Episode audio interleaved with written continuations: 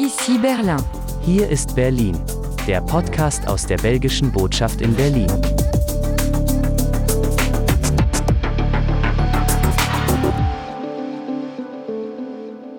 Herzlich willkommen, liebe Podcast-Hörerinnen und Hörer. Hier ist eine neue Folge von Ici Berlin, hier ist Berlin, dem monatlichen Podcast aus der diplomatischen Vertretung von Ostbelgien, der Föderation Wallonie-Brüssel und der Wallonie in der belgischen Botschaft in Berlin. Diesen Monat geht es unter anderem um Musik und Comics bzw. Graphic Novels. Wie immer schon jetzt viel Hörvergnügen bei der sechsten Folge von Ici Berlin, hier ist Berlin, in diesem Monat mit folgenden Themen. Klangvielfalt. Das Musikfest Bremen bringt erneut auch Musikerinnen und Musiker aus der Wallonie auf die Bühne. Artenvielfalt, wie die Natur den Künstler Arne Quinze auch heute noch beeinflusst. Und Themenvielfalt von der bemerkenswerten Arbeit der Comic-Autorin und Illustratorin Leonie Bischoff.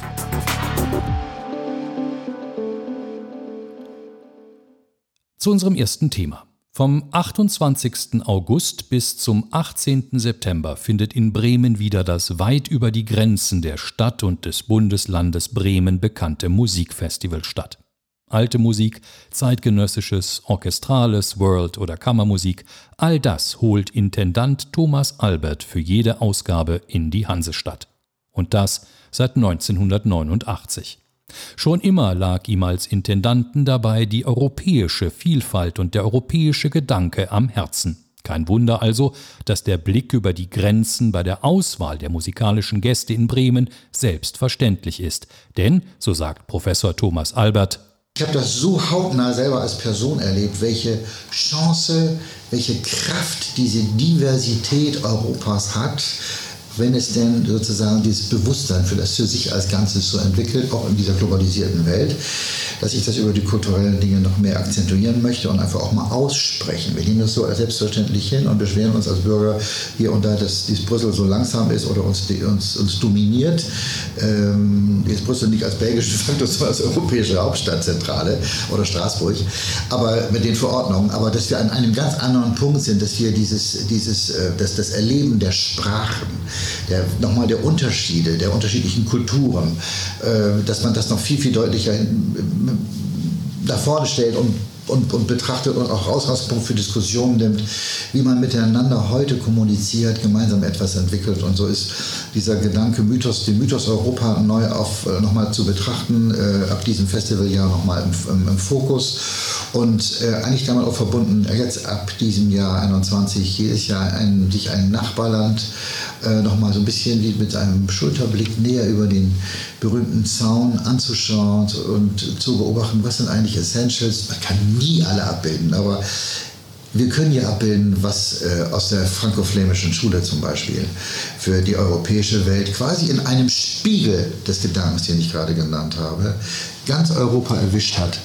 Und ich glaube, das sind etwas, äh, das sind diese Aspekte, wo wir in diesem Jahr besonders dann eben auf, äh, auf Belgien hinweisen. Belgien spielt in der Vita von Thomas Albert als Musiker, später Hochschullehrer und heute Festivalintendant dabei eine besondere, ja persönliche Rolle. Nicht verwunderlich also, dass in diesem Jahr neben flämischen Musikern auch das wallonische Ensemble Vox Luminis in Bremen beim Fokus auf Belgien auftreten wird. Doch zurück zum Ursprung dieser besonderen Verbindung, die Thomas Albert mit unserem Land verbindet. Die geht bis in seine Studienzeit zurück. Ich bin dadurch sehr eng nach Brüssel, nach, genauer gesagt nach Asse zum Unterricht gefahren äh, und bin auf der flandrischen Seite gelandet, was aber nicht ausschloss, dass wir jedes Jahr dann mit La Petite Bande, ich war da äh, sehr schnell fest im Ensemble äh, und mit anderen Formationen, dass wir regelmäßig auch dann im ganzen Lande konzertierten, in den diversen Festivals und Liège war immer Standort äh, für, für Auftritte auch Theater dort, das weiß ich noch genau. Äh, und insofern, äh, das war immer ein großes Ganzes. Ich nehme auch mal sozusagen das Wahrnehmen der auch der Rolle dieses Landes sagen wir, im übergeordneten Sinne, nämlich natürlich diese große Tradition zu haben, die, von denen ich gerade sprach, seit dem Mittelalter. Und andererseits aber eine unglaubliche Lebendigkeit in der modernen Theaterszene. Eine, eine große, das äh, La Monnaie immer ein, ein fantastisches Haus gewesen. Und ähm, jetzt komme ich zu den künstlerischen Impulsen. Ja, wenn ich äh, auf Wallonie heute schaue, kann ich Ihnen sagen, äh, Vox Luminis, dieses wunderbare vokalinstrumentale Ensemble um den Sänger Lionel Meunier, vor etwa 10, 12 Jahren gegründet. Lionel war sogar kurze Zeit Student, Gaststudent bei uns an der Akademie für Alte Musik in Bremen, wenn ich das richtig erinnere, bei meinem lieben Freund und Kollegen Professor Harry van der Kamp, dem niederländischen äh, Bass, äh, der hier äh, zig hunderte von Konzerten zusammen gemacht, war dann auch Kollege von mir, ich hatte ihn hier nach Bremen geholt, an unsere Hochschule, und die Abteilung Alte Musik. So, da gibt es dann diese Verzahnung, Lionel da, Lionel gründet in diesem Sinne, aber wiederum aufgefrischt, das zurzeit wohl best fun funktionierende und modernste, in diesem Sinne Ensemble, auch im Selbstverständnis der Präsentation für Musik des, ich sag mal, 15. bis äh, 18., 19. Jahrhunderts, äh, kämpft sich da jetzt völlig wie alle durch diese Repertoires Jahrhunderte und macht es in einer äh, bewundernswürdigen Art. Und es ist jetzt, ich glaube, seit 15 oder 16 ist das Ensemble das erste Mal hier gewesen. Fünf, sechs Produktionen gemacht. Wir sind schon in den Verabredungen für die nächsten Jahre. Warum? Das ist die Chance auch des Musikfest Bremen, immer solche ähm, Formen von Nukleus, wo etwas Neues entsteht, dann auch wirklich hier für den Standort zu sichern. Achtung, beobachtet mal, welche Prozesse entstehen jetzt im und um das Labor Vox Luminus. Alle Details zum diesjährigen Bremer Musikfest finden Sie übrigens online unter musikfest-bremen.de. Auf unserem Internetauftritt wallonie-brüssel.de gibt es indes den Link zu unserem YouTube-Kanal, wo Sie das integrale Gespräch mit Intendant Professor Thomas Albert, wenn Sie mögen, nochmal nachhören können. Ein besonderer Verdienst von Thomas Albert ist indes neben der Förderung des europäischen Gedankens sein Engagement zur Vermittlung der Bedeutung, die Kultur hierbei spielen kann und sein unermüdlicher Einsatz auch bei der Nachwuchsförderung. Abschließend noch einmal Professor Thomas Albert. Also da ist einfach noch ganz, ganz viel zu tun, aber die Grundlagen sind gelegt und es ist einfach ein schönes, schönes, gutes Gefühl, ein bisschen dazu beitragen zu können. Äh, sowohl durch die, die Lehrtätigkeit, ich habe ja auch an vielen anderen Hochschulen unterrichtet, Masterclass gemacht, Paris, Straßburg und ich weiß nicht wo, Amerika. Und eigentlich immer mit demselben, mit demselben Effekt, dass einfach eine große, äh, eigentlich eine große Bereitschaft zum Hinterfragen ist. Und jetzt komme ich nochmal zum Ausgangspunkt. Das meine ich auch auf das Europa, dass man nicht immer alles so nehmen muss als Gesetz, wie es ist, sondern dass man sagt, was können wir verbessern? Wie können wir einen aktuellen, individuellen eigenen Zugang zu diesen Themen bekommen? Und dazu kann die Kultur eine wunderbar vermittelnde Rolle spielen. Äh, und ich hoffe, dass wir das noch viel, viel mehr stärken können in der Zukunft.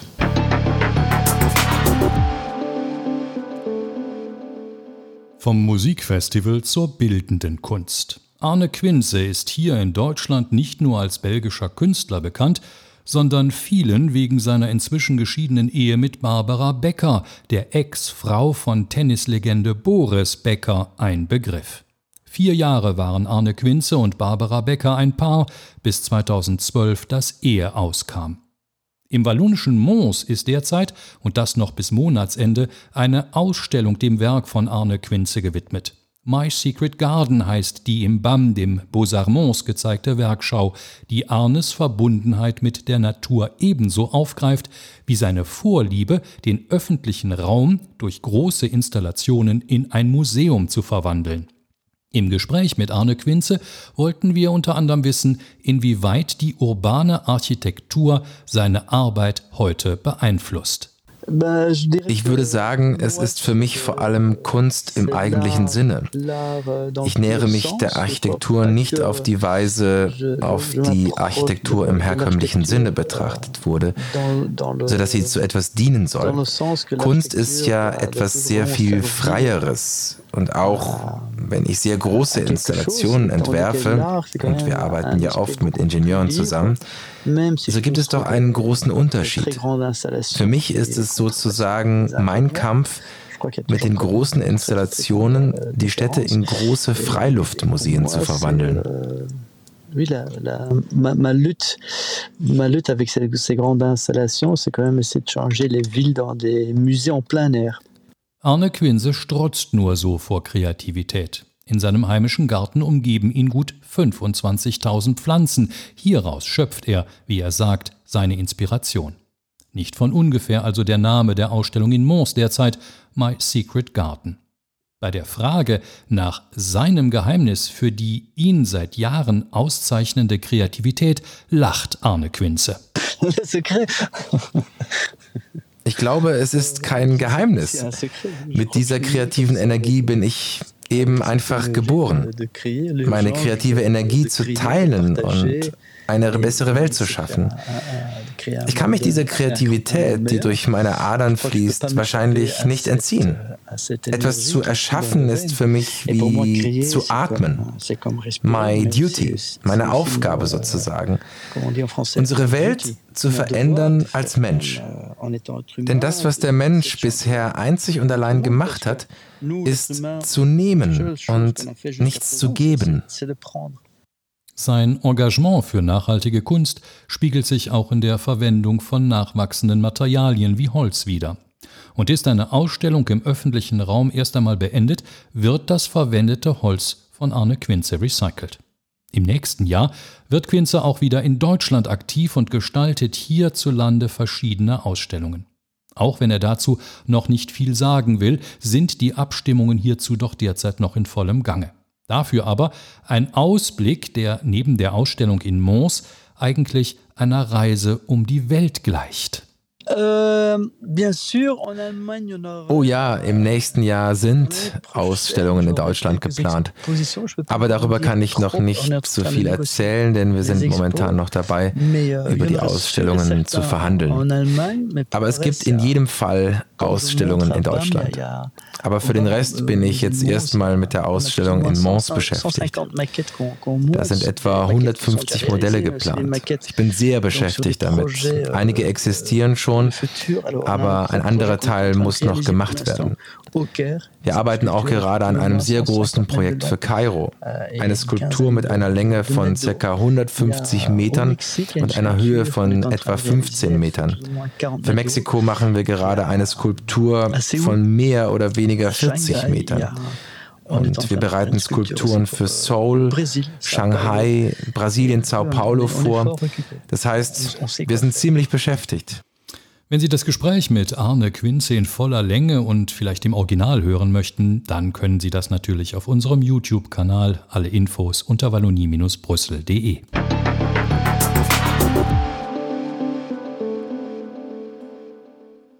Unser letztes Thema diesen Monat. Im Rahmen des Internationalen Literaturfestivals hier in Berlin ist beim dazugehörenden Graphic Novel Day auch die französischsprachige Belgierin Leonie Bischoff mit dabei in der Schweiz geboren und aufgewachsen, dann zum Studium und seither in Brüssel aktiv, gehört Leonie Bischof zu den besonders beachtenswerten Künstlerinnen des Comic bzw. der Graphic Novel. Dabei war ihr Entschluss, als Autorin und Zeichnerin zu arbeiten, teilweise eher dem Zufall geschuldet. Leonie Bischof zum einen Teil war es Zufall, aber es gab schon immer ein Interesse und eine Leidenschaft für Romane und Fiktion, seit ich ein Kind war. Ich war eine begeisterte Leserin und es war schon immer mein liebstes Hobby, in Geschichten einzutauchen. Und da war auch ein Interesse für Zeichnen und Basteln, also alles, was mit den Händen zu tun hatte. Ich hatte auch das Glück, in einer Familie aufgewachsen zu sein, die sich für diese Themen interessierte die meiner Schwester und mir die Materialien zur Verfügung stellte und die uns gefördert hat. Die Entscheidung für Comic im Vergleich zu anderen Kunstformen war Zufall. Nach meinem Abitur und Studium in der Schweiz suchte ich eine Schule, in der ich auf althergebrachte Art, also mit Bleistift und Papier, arbeiten konnte. Alle Schulen, die ich besichtigte, boten nur Video, Performance und Installationen an. Zufällig erfuhr ich dann von der Hochschule Saint-Luc in Brüssel. Und ich habe mich entschieden, drei Jahre dort zu studieren, um zu schauen, ob es mir gefällt. Und in der Tat habe ich genau da meinen Platz gefunden. Ihren Platz hat sie also gefunden. Doch wie ist das heutzutage als junge Autorin und Zeichnerin eigentlich? Gibt es für Ihre Arbeit genügend Anerkennung, wollten wir von Leonie Bischoff wissen. Uh Gute Frage. Das hängt davon ab, wo man lebt, ob man davon leben kann und vom Druck der Gesellschaft, die sagt, dass es nur ein richtiger Beruf ist, wenn man davon leben kann, was ich sehr schade finde. Der Beruf ist in Belgien viel höher geschätzt als in anderen Ländern, selbst wenn die Schweiz den künstlerischen Aspekt des Berufs sehr würdigt. Aber ganz konkret, wenn man eine Wohnung sucht, ist die Tatsache, Comiczeichnerin zu sein, in vielen Ländern nicht unbedingt hilfreich. In Belgien jedoch gibt es diese Tradition und daher auch die Wertschätzung für den Beruf. Man muss sich in diesem Beruf sein Lebensumfeld genau aussuchen. Euh, Im Gespräch mit der sympathischen und talentierten Leonie Bischoff erfahren wir auch, dass es immer noch Nachholbedarf bei der Sichtbarkeit von jungen Autorinnen und Zeichnerinnen in ihrem Genre, also dem Comic oder der Graphic Novel gibt. Nicht ganz unschuldig hieran anscheinend die Fachpresse. Leonie Bischoff ja, ich glaube, es gibt noch immer einen Mangel an Sichtbarkeit. Es gibt schon eine Verbesserung dank des Kollektivs der Comicautorinnen gegen Sexismus und viele andere Initiativen. Ich denke aber, der Mangel an Sichtbarkeit erklärt sich durch mehrere Faktoren. Einerseits das Familienleben, das die Frauen viel mehr bindet und wodurch sie beispielsweise seltener zu Festivals und Events fahren können. Das ist ein sehr starker Faktor.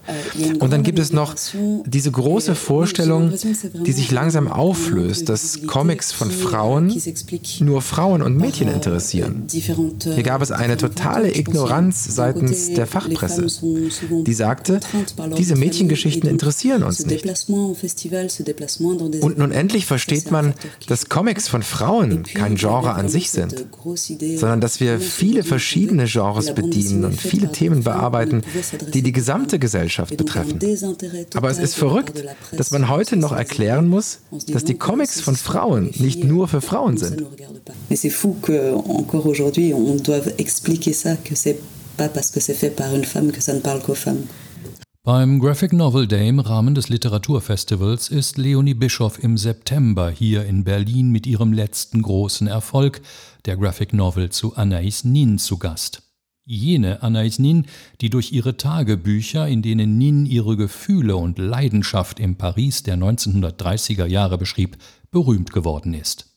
Sie faszinierte Leone Bischoff so sehr, dass daraus eine Graphic Novel wurde. Hierauf angesprochen, sagte Leonie Bischoff, das ist eine lange Geschichte, fast eine Liebesgeschichte mit Anaïs Nin, die ich in mehreren Etappen entdeckt habe.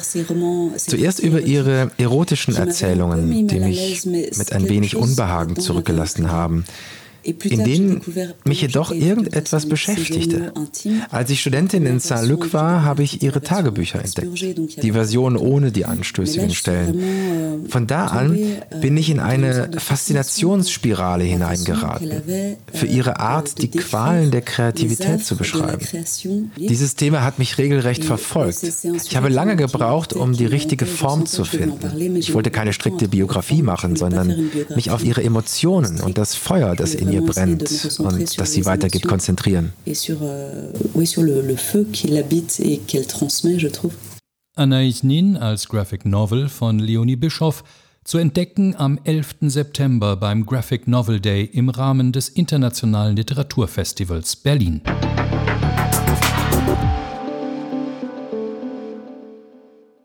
Ja, und das war's dann für den August-Podcast. Leider, werden Sie hoffentlich sagen. Im nächsten Monat gibt es aber mit Folge 7 dann eine weitere neue Ausgabe. Danke fürs Zuhören, sagt jetzt das gesamte Team der diplomatischen Vertretung Ostbelgiens, der Föderation Wallonie Brüssel und der Wallonie in der belgischen Botschaft in Berlin. Mein Name ist Alexander Hohmann. Bleiben Sie gesund.